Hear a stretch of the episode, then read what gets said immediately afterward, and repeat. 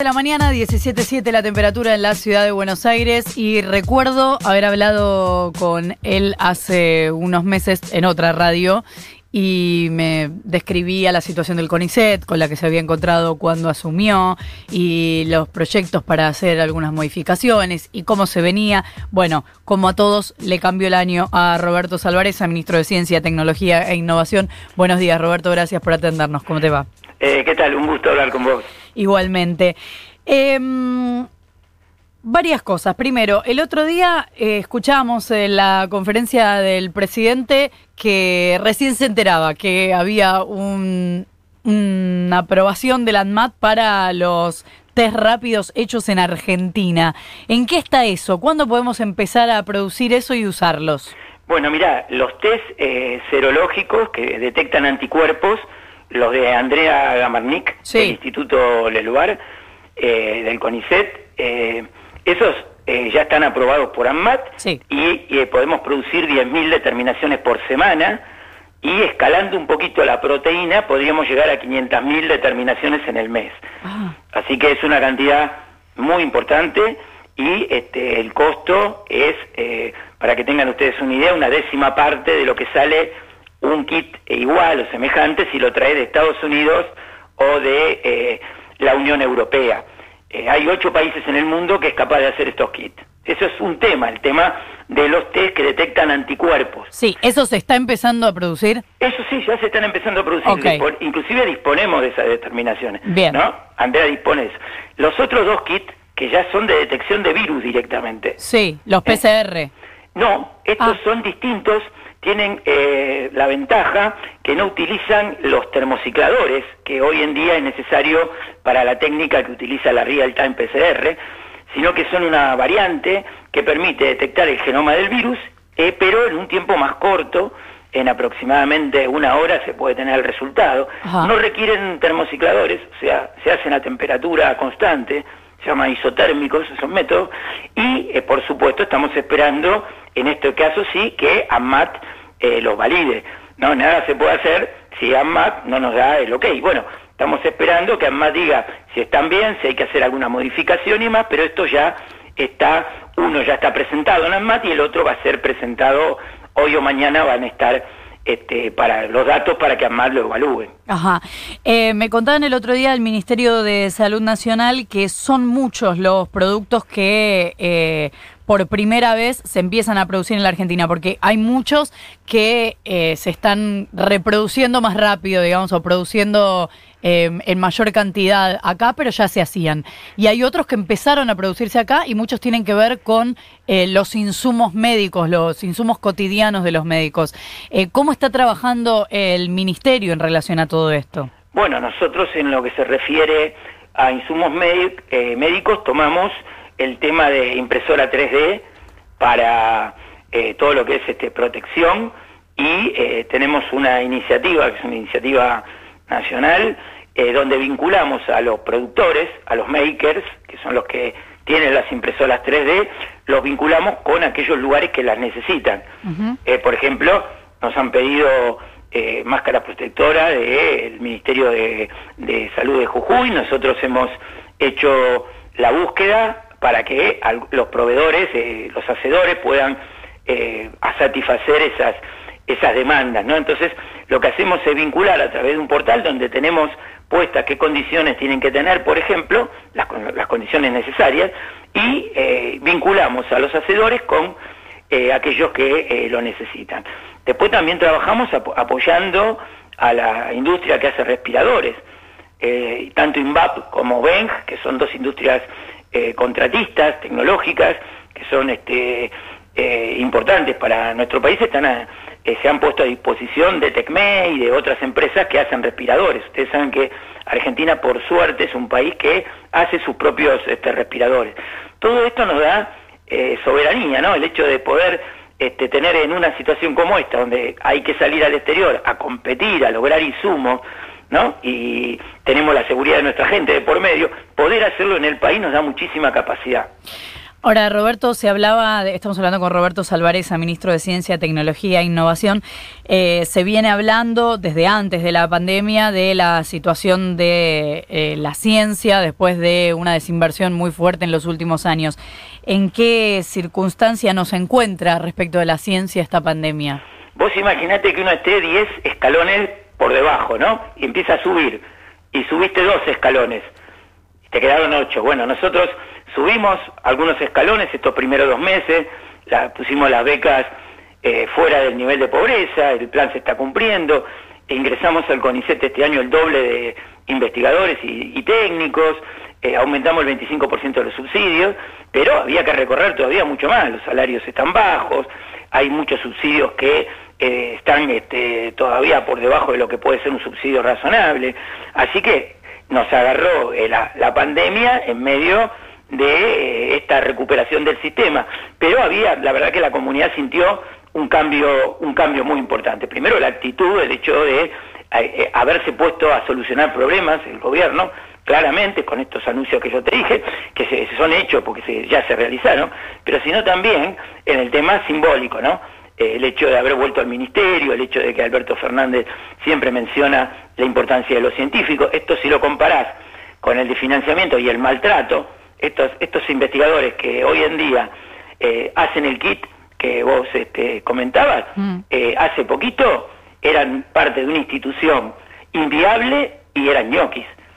Entonces, me parece que ha cambiado fundamentalmente eh, la percepción de la ciencia por parte del gobierno y también la sociedad ha mantenido un alto estándar de aceptación de los científicos como una, una parte importante de la sociedad. Ahora bien, la verdad que nosotros en este mes y medio hemos, puesto 400 millones de pesos que, no, que hemos reasignado de partidas que nadie había usado, que no se usaban, o sea, estaban puestas en el ministerio, eran parte del crédito del BID, parte de este, fondos que teníamos del Mercosur. Bueno, rápidamente pedimos a estos organismos que nos permitan usar el dinero que estaba asignado a otras actividades no hechas que nos permitían reasignarlos y nos permitió eh, poner estos 400 millones de pesos que te menciono en proyectos, en desarrollo de kit, bueno, todo lo que viste de actividad se está financiando a través de estas, o sea que no hemos sacado un peso de las cosas normales, las cosas siguen, la actividad de la ciencia, pero hemos reforzado y puesto el eje en este tema.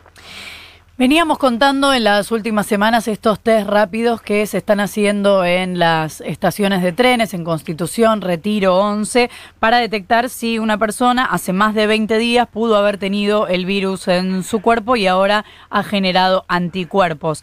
Eh, no son de diagnóstico, son eh, análisis epidemiológicos, por lo que nos vienen contando, pero durante el fin de semana hubo algunos cuestionamientos publicados en el diario La Nación sobre los problemas para la lectura de estos test rápidos. ¿Cuál es la respuesta del ministerio? No, a ver, el tema es así. Ustedes saben que esos test fueron donados, eh, el Estado Nacional no pagó un peso. Esto es para que alguna diputada que ahí preguntaba cuánto le había salido al Estado sepa que fueron donados. Graciela Ocaña. Claro. Eh, llegaron al país estos, estos test. Eh, ¿Qué hizo el Ministerio de Salud? Lo mandó al laboratorio de la doctora Gamarnik, que es la que detecta anticuerpos, que tiene este test tan bueno, ¿eh? y le dijo, decime cómo están funcionando estos test. Y, ah, el laboratorio de Leluar le hizo una serie de recomendaciones para ese uso. No eh, todas técnicas tienen limitaciones. Bueno, esto tenía alguna limitación. En primer lugar, detecta muy bien inmunoglobulina G, por eso es que se hicieron los test a partir del 20 días, porque ahí aparece la inmunoglobulina G. Detecta muy bien inmunoglobulina G, pierden un este, 20%, o sea, detectan el 80%, pero es un estudio epidemiológico. Imagínate para, para un oyente, en lugar de vos no sabés nada, pero de repente podés detectar 10 personas. Bueno, vos sabés que en realidad podían haber sido 12, pero detectaste 10, ¿no? Y no lo sabías. Entonces, en ese sentido, el test funciona muy bien. ¿Qué no podía hacer el test? Y eso se lo, se lo recomendamos. No lo usen para IgM, que es otro tipo de anticuerpo que aparece un poco antes. Y después le avisaron que había que leerlo que, con mucho cuidado porque las bandas eran tenues. Esas eran recomendaciones. En ninguna manera en el informe que hace eh, el laboratorio del Leluar a salud, que es finalmente la que lo termina aplicando, ¿eh? en nosotros nunca aparece la palabra defectuoso. Yo creo que ahí es donde aparece cierta intencionalidad política, ¿no? porque en realidad había recomendaciones para un test que había que usarlo con las limitaciones que tienen muchísimos test. Todos tienen limitaciones, no hay nadie, ninguno que no tenga limitaciones. ¿Qué tal, Salvareza? Nicolás Fiorentino nos saluda. Si me lo permite, lo saco un segundo de la este, coyuntura y quería ir a una eh, cuestión más de fondo, porque usted recién eh, mencionaba como el cambio de eh, paradigma con respecto a la, gestión anterior y si nos vamos a la gestión anterior, durante el, gobierno de Cristina Fernández de Kirchner, se había lanzado una política muy clara de repatriación de científicos argentinos que estaban trabajando en otros lugares del mundo. sabemos que se perdieron muchos, la Argentina ha perdido muchos científicos durante eh, eh, la gestión de Mauricio Macri y quería saber si eh, la actual conducción del ministerio, otra vez en, sus manos, si em, otra vez no, en sus manos ahora, si, si hay alguna política de repatriación, si cuenta con los recursos para hacerlo, como si había algún proceso en ese sentido. Bueno, te cuento muy rápidamente, ¿no? lo que se llama el programa Raíces tiene dos vertientes. Una vertiente es que aquellos científicos que están en el exterior y no van a volver porque están muy bien ahí, eh, colaboren con nosotros, cosa que ya estamos trabajando en ello, y la otra es que aquellos investigadores que se han ido eh, tengan eh, el deseo de volver y puedan volver. La verdad que, ¿te acordás que les dije estos 10 escalones? Que nosotros estábamos en los primeros dos escalones. Para que alguien vuelva, nosotros necesitamos subir más escalones, poner la ciencia en mejores condiciones, porque hoy en día una persona que está en el exterior con su familia se encuentra que si viene acá va a tener un salario muy devaluado, que es el caso de los salarios de los científicos, hay este todavía, yo lo comenté también, los subsidios no están en el nivel que tienen que estar. Teníamos que recorrer varios escalones más para que nuevamente la ciencia argentina alcanzara los niveles que había tenido durante el periodo 2003-2015 y que la gente pudiera volver con condiciones con condiciones que son eh, que tienen un marco estimulante para volver. Entonces me parece que todavía, para, para, para que vuelvan al país, tenemos que mejorar todavía las condiciones del sistema. El sistema nos lo dejaron muy enfermo. Le hemos dado los primeros remedios, ¿viste? Pero todavía tenemos que caminar un poquito más. Y, acá voy a apelar a, su honestidad, teniendo en cuenta el marco eh, macroeconómico en el que está la Argentina, renegociando una deuda este, muy, pero muy importante, eh, con una caída muy fuerte de los salarios, con una caída, eh, ni hablar del impacto de lo que es esta pandemia. ¿Cómo, ¿Cuáles son sus expectativas para generar estas condiciones, estas mejores condiciones para que la repatriación sea este, algo más viable? Mira, yo creo, más allá de la repatriación, que eh, la Argentina tiene claro que va a tener que volver a, este, a, una, a producir y que esa producción para que Argentina sea competitiva tiene que ponerle valor agregado. Y cuando uno le quiere poner valor agregado a la industria, al agro y demás, requiere de ciencia y tecnología. Entonces entiendo que cualquier gestión, más allá del marco económico, si tiene que recuperar una economía fuerte, una economía dinámica en el siglo XXI, va a tener que apostar a poner conocimiento. Y por lo tanto creo que es una necesidad que Argentina, más allá de las limitaciones que tenga, y con toda la, obviamente con todo el cuidado, porque no le podemos sacar dinero a otros sectores que están eh, críticos, igual invierta en ciencia y tecnología, porque si no, eh, va a ser muy difícil que podamos este, recuperar mercados, ganar lugares, ¿no? Hablábamos de estos kits que se hicieron en el país. Eh, la verdad que podríamos estar exportando material médico.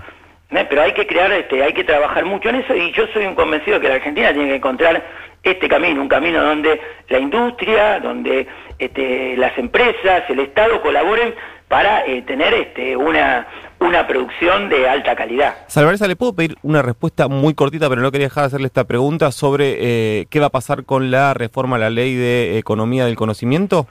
Yo creo que cuando la ley este, entre a diputado, ustedes saben que está eh, no estaba funcionando. Yo creo que la ley que ya que está ahí va a ser discutida por la comisión y va a ser aprobada porque eh, se le hicieron algunos algunas pequeñas mejoras para sobre todo para las empresas pequeñas. Pero este año.